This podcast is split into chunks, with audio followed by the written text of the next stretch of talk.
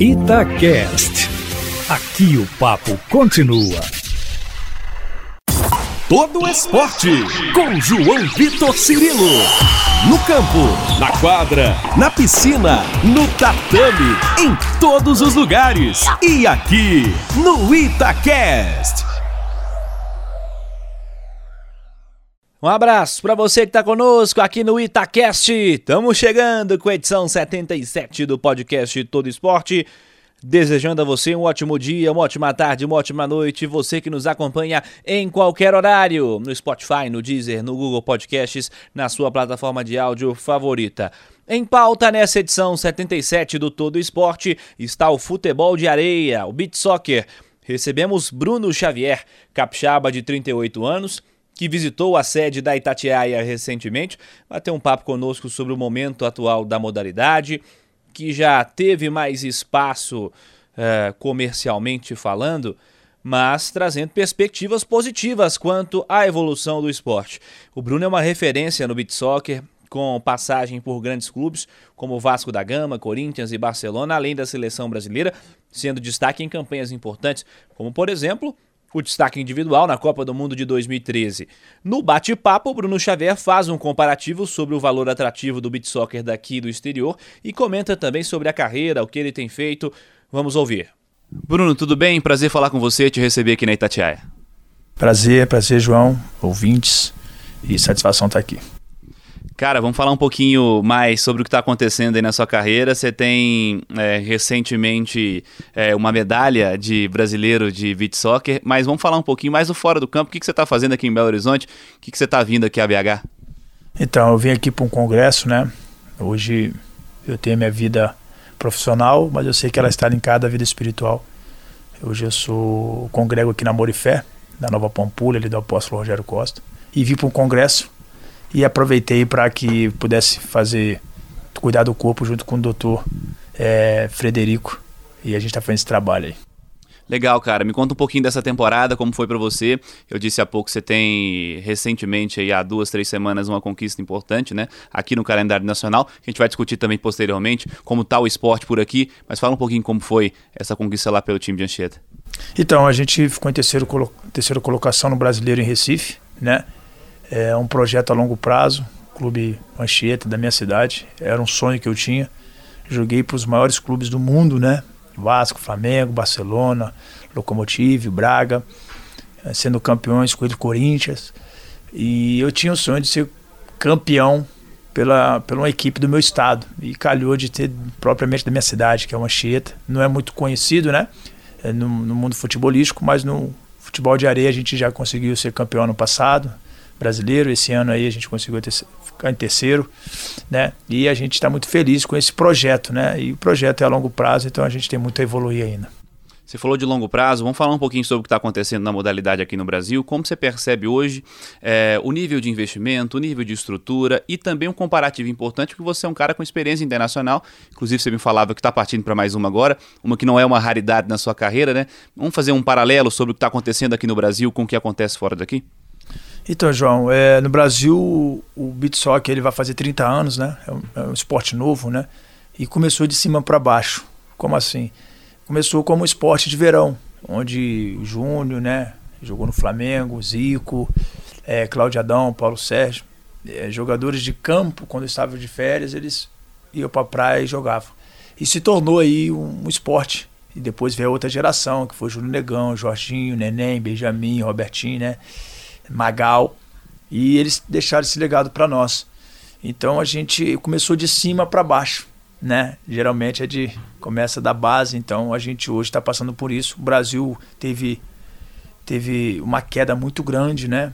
É, de resultados, de hegemonia, a gente perdeu essa hegemonia. A gente foi campeão em 2017, o último título mundial fiz parte, né, nas Bahamas. Então a gente perdeu muito para a Europa. Hoje a Europa é, é, é, é uma realidade hoje. Na Itália, Rússia, Portugal, viajando agora para a Turquia, a moeda é muito valorizada e com isso a gente fica mais tempo lá do que aqui. Mas acredito que ano que vem, com esse novo calendário, a CBSB, junto com o presidente ali, é, Rodrigo Roio, o Eurico Pacífico e o Gustavo Sampaio, é, vai ter um calendário que já está, já é oficial, né? Vamos ter a cobertura de novo da, da televisão. Janeiro, fevereiro, é, abril ali, a primeira etapa. E a segunda vai ser no segundo semestre, de outubro a dezembro. Eles vão respeitar essa janela dos jogadores que tem é, temporada europeia. Eu acredito que ano que vem o Bitsock vai entrar em um estágio que nunca entrou, né? De um calendário extenso, aonde que jogadores vão poder trabalhar aqui no Brasil com seis meses e os clubes vão ter essa, é, essa rotatividade de, de, de poder proporcionar ao patrocínio uma visibilidade, coisa que nós não temos hoje. Competição que a gente jogou agora em Recife foi de uma semana e a gente não teve uma visibilidade que desse para o patrocinador um retorno. E com esse calendário do ano que vem, com certeza, eu creio que o Bitsock vai chegar a um lugar que nunca esteve. É legal você falar isso porque você citou dois pontos importantes. Primeiro, a formação de atleta e a exposição das marcas, né? Me recordo que no momento em que o beat soccer era mais falado no Brasil, ele tinha a TV aberta quase todo fim de semana. As principais competições, é, quando eram realizadas, estava sempre com a televisão lado a lado. Se não formar jogador e se não tiver exposição, é difícil caminhar, né? Não, com certeza. Eu acho que formar o atleta, a formação é muito importante.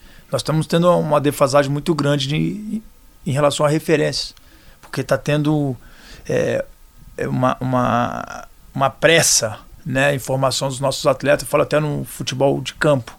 Né, e tem que o garoto ele não é nem formado, ele já foi vendido com 16 anos. E com isso a mentalidade do atleta, ele, ele, ele, ele, se, ele se vê sendo formado para gerar um recurso. Né? E, e, com isso ele perde a essência da referência que ele pode se tornar. Porque ele, ele, já, não, ele já perdeu a, o amor de jogar futebol. Ele não, ele quer ganhar dinheiro. E o Bitsock também. O Bitsock hoje os meninos querem jogar e querem ir para a Europa. Tá se perdendo isso. Não, o, o, garoto ele tem, que se, ele tem que ser formado dentro daquilo que a importância hoje do futebol né? E a gente precisa ter isso, essas referências, sabendo de que é, eles precisam passar por um processo e não pode queimar etapa, senão eles chegam num, num tempo da carreira dele que eles se perdem. E eu já vi muitos atletas se perdendo porque eles não tiveram uma base, foram precocemente para a Europa e chegaram lá não retornaram mais. Então ir para a Europa hoje no beat soccer é muito rápido. Eu tenho atletas que estão comigo que em dois anos foi para a Europa, mas não voltaram porque não teve uma preparação. Eu acredito nessa base. Então, ano que vem, acredito que a gente vai ter essa formação. E o que você disse, né, João? Qual, a, qual, qual empresa hoje, qual que vai comprar um produto se não tem um retorno?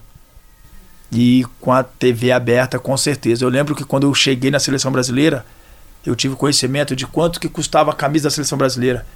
Era 7 milhões por ano de patrocínios. E hoje, infelizmente, a gente não tem sequer aí dois patrocínios na camisa da seleção brasileira. É, é de fato preocupante. Tomara que no próximo ano seja uma retomada importante. Vamos falar um pouquinho individualmente também da sua carreira, da sua trajetória. Me fala um pouco sobre como o esporte entrou na sua vida, como você é, começou a se dedicar à modalidade, a partir do momento que ele se torna profissional também. Contar um pouquinho da sua história para a turma que nos ouve aqui. Então, eu, na verdade, eu comecei a jogar futebol de areia antes mesmo de eu conhecer, né, em frente à minha casa, na praia de Carapebus, no município da Serra do Espírito Santo.